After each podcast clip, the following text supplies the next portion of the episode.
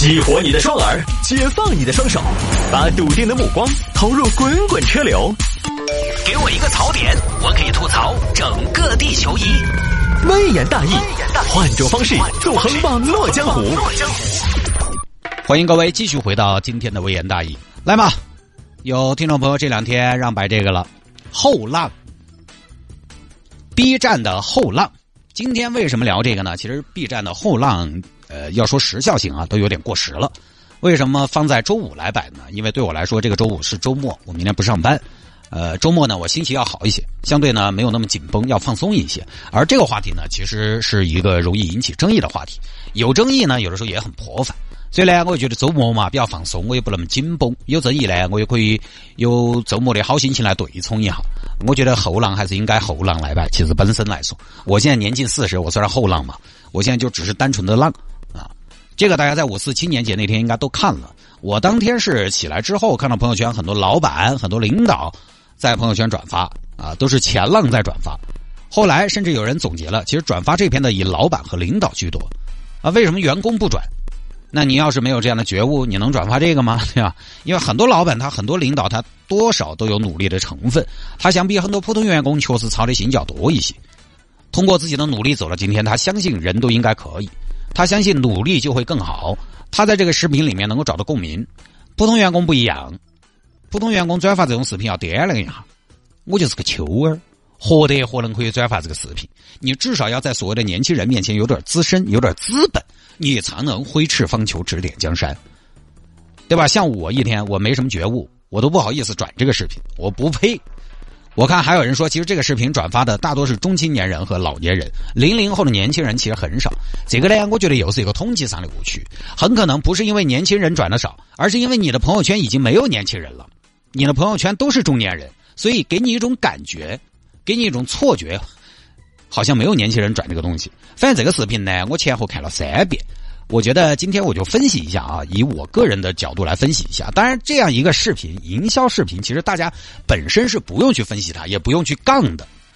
但是呢，因为现在呃有这么一个风气，就是大家出来一个东西哈，出来一个产品，不管它是什么目的的，我们总喜欢去分析它。那行，我就分析分析啊。我第一次看呢，我觉得有点意思，哪儿有点意思？就是在青年节这个特殊的日子，专门做了这样一个视频，给当代年轻人献礼。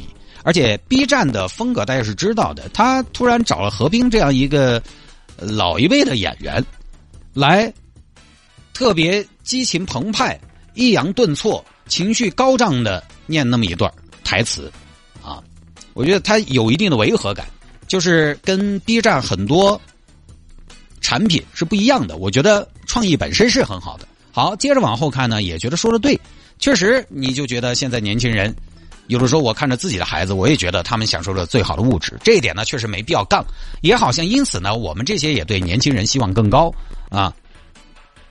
这个确实就，你像我们啊，我们就觉得哦，简直不要太过得了。那于是呢，我们就得出一个结论是：你们应该比我们更优秀。那问题就来了，呃，其实没有什么是应该的。这句话我觉得可以这么说，我觉得。可以说你们会比我们更优秀，但是不能说你们应该比我们更优秀。你们会比我们更优秀，是生产力进步，是城市化进程慢慢完成，是年轻人适应城市生活、遵循城市文明规则会出现的一个必然结果。但是你们应该比我们更优秀，就成了一种说教和命令。你们应该比我们更优秀的意思就是，你们要是不比我们优秀，那你就要反思。当然，视频的原话当中没有这一句，但我觉得这个视频的主旨有这么个意思。你比如说，视频里头有句话：“人类积累了几千年的智慧、知识，像是专门为你们准备的礼物。”你看这句话，几千年的东西都给你了，你要你要是再混不出个名堂噻。但是你想想，凭什么？那我们杠一下嘛啊！但是凭什么就是专门给年轻人准备的礼物？中老年都不用这些知识和智慧的吗？天天拿着平板追剧的不都是中老年的朋友吗？怎么就是专门给年轻人准备的了？又不是只有年轻人在用高科技。然后开篇第一句啊是那些口口声声一代不如一代的人，大家也晓得，你如果经常听节目的话，你晓得我从来在节目头都说一代会比一代强。我显然不是视频中提到的那些口口声声一代不如一代的人，但是他这个就何冰老师说出这个话来，就是他那个那个声音的强度啊，咬牙切齿的，咋的还不让说呀？一上来就似乎在划清界限。啊，年轻一代我跟你们是一起的，你也不问问年轻人愿不愿意跟我们在一起。视频后面都在提，年轻人更容得下多元的文化、审美和价值观。但你反过来看，对吧？那怎么一开始就容不下那些说一代不如一代的人了？你那么多元对吧？你那么宽容的？还有一个国家最美的风景就是年轻人，呃，中老年就不是风景了，是中老年是嘛？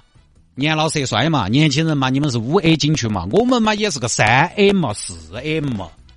就好像很多朋友介意的是，为了讨好一群人，让另外的几群人觉得自己被抛弃了。而且视频通篇啊，都是以我的视角来讲年轻人。以一个不是年轻人的视角来讲年轻人，尽管你在努力的表达，不用活成我们想象的样子，但是还是陷入了一种我来定义的权威，包括不用活成我们想象的样子。因为有很多年轻人，你想过一个问题没有？大家想一想啊，有很多年轻人，万一想活成我们想象的样子怎么办？活成我们想象的样子，并不比不活成我们想象的样子 low 嘛？对吧？我们家姑娘现在有很多时候做事情哈，她喜欢跟别人不一样。好多妹妹喜欢布娃娃玩偶，我们家那个呢，就天天拿条恐龙，拿条蛇，拿把枪随耍。我问他你要不要尝试一下柔美一些的东西？他说我才不要跟他们一样呢。我是这么说的，你呢可以跟别人不一样，但是你不要为了跟别人不一样而去不一样，为了跟别人不一样强行喜欢自己可能兴趣也不是很大的东西，我觉得这是有问题的。有时候大家都喜欢一样东西是有原因是有规律的，就好像我们大多数人到了一定的年龄还是可能会找对象。你不可能为了跟人不一样就选择不找女朋友。我不寂寞，我不难耐，我要跟人家不一样。不是你受得了吗？回到视频里面的活成我们想象的样子，其实并不比不活成我们想象的样子 low。你如果否定了这一点，通篇视频的多元理解、包容都不成立。所以我觉得视频整个有个很矛盾的地方，就是它是一种什么呢？看起来很包容的苛刻。你想一下，跟我们小时候长辈在家里边教育我们有什么区别？只不过呢，我们长辈嘛，可能没那么高的文化嘛，比较粗吧。哎，你要短命娃娃，你爸跟你妈辛辛苦苦挣钱供你读书，你一天就晓得打游戏耍朋友，天到黑就晓得耍。你爷爷那个时候想多读点书，我都读不到。我小学没毕业就去地主屋头做工。你们现在条件这么好还不珍惜，你个短命娃娃！你这可能是我们的爷爷对我们说过的话。你再想一下，何冰老师在视频里那番话，其实性质是一样的。当然，这个遣词造句更讲究，专业演员的台词抑扬顿挫，那肯定比我们爷爷要高得好一些。就还是那个问题，表面包容，实则苛刻。年轻人，各位，我相信收音机前不不管是年轻人也好，中年人也好，老年的朋友也好，我们都年轻过。其实不管是激励也好，批评也罢，年轻的时候我们那个时候需要的是什么？我觉得我年轻的时候一个最宏伟的愿景就是，你们最好都不要理我，好的坏的都不要理我。我如果这个时候颓废着，你就让我继续颓废一会儿。我奋起了，我勤奋了，始终也是我自己的事情。在我年轻的时候，我在意的是什么？是界限。你看，职场上有越来越多年轻人因为私人时间和上班时间混淆，因为上班是在办公，下班了还是在办公而介意，因为私生活被工作所绑定而离职，而在社交平台吐槽发生，对吧？他们很介意的是这个界限的东西。这是年轻人特别在意的东西，但这个视频就有点试图打成一片，界限其实不太清楚的。虽然我一直非常感谢我的老辈子们，他们对我潜移默化的影响，对我的养育，让我好歹有了一份工作，也遵纪守法。但是呢，我想说，一个人的转变始终还是要靠自己的。就是在年轻的时候，我觉得最好不要管我，我自己就会在人生的不同阶段顺时代而为。至少大多数人是这样顺势而为的。我觉得，就是无论哪个年代的年轻人都一样。嗯，他有一种需求是界限，不要理我，好的坏的都一样。当然，其实前面我说这么多，并不是说这个视频做的不好，哦，从技术传播的角度来说，非常不错，非常成功。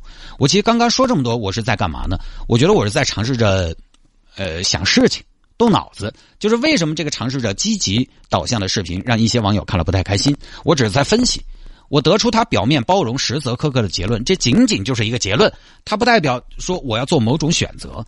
有的时候，我们分析一个问题，分析出了结论，其实并不重要的，因为我们最终也还是要选一个结论的，尽管这个结论可能并不是你最想要的，也不是最完美的。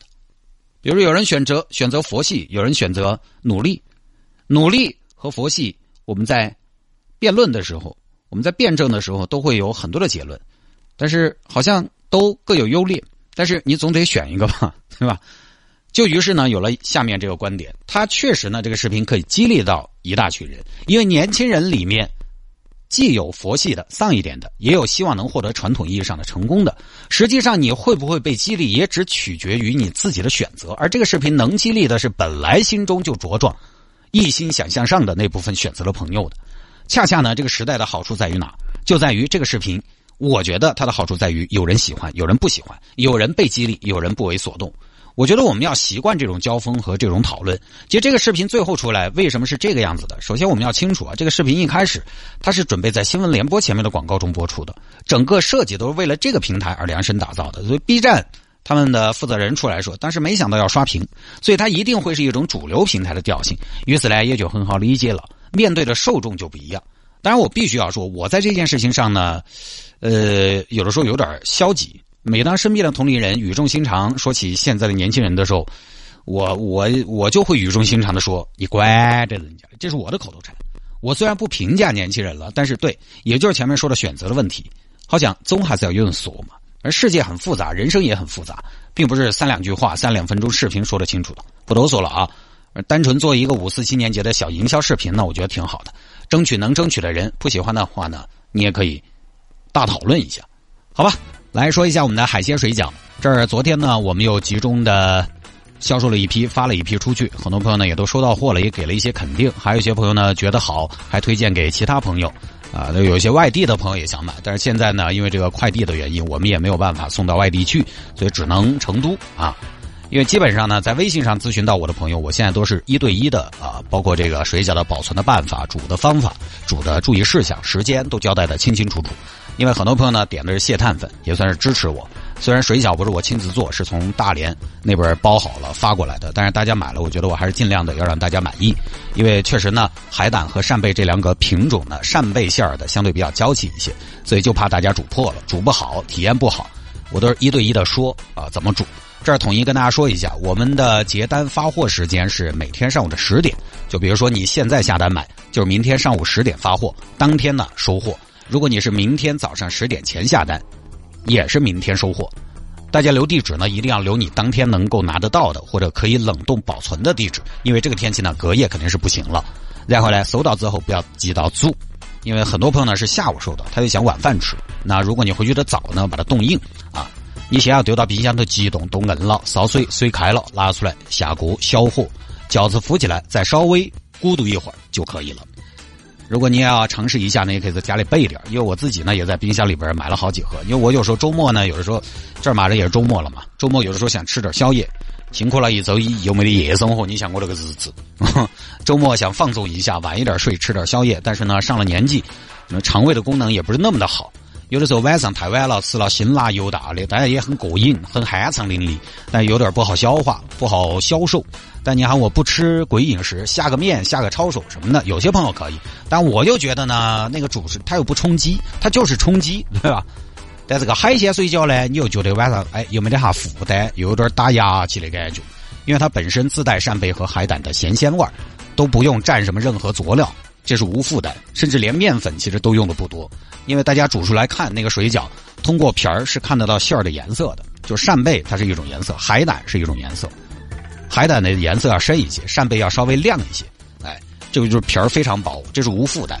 然后打牙祭呢，好歹说也是海产品，食材也不便宜，而且还贵，就感觉吃了个大菜，打了个牙祭。啊，东西呢又乖得久。下单的话呢，你可以在微信上面搜索“一零二六生活向上”。汉字啊，生活向上，一零二六生活向上，这是一个小程序，上面直接来下单就好了。欢迎您在微信上面来搜索谢探的私人微信号，谢探的私人微信号，人工智能回复啊，手打的拼音的谢探，数字的零幺二，我的微信号拼音的谢探，数字的零幺二，加为好友来跟我留言就可以了。回听节目呢，手机上下个软件喜马拉雅或者蜻蜓 FM。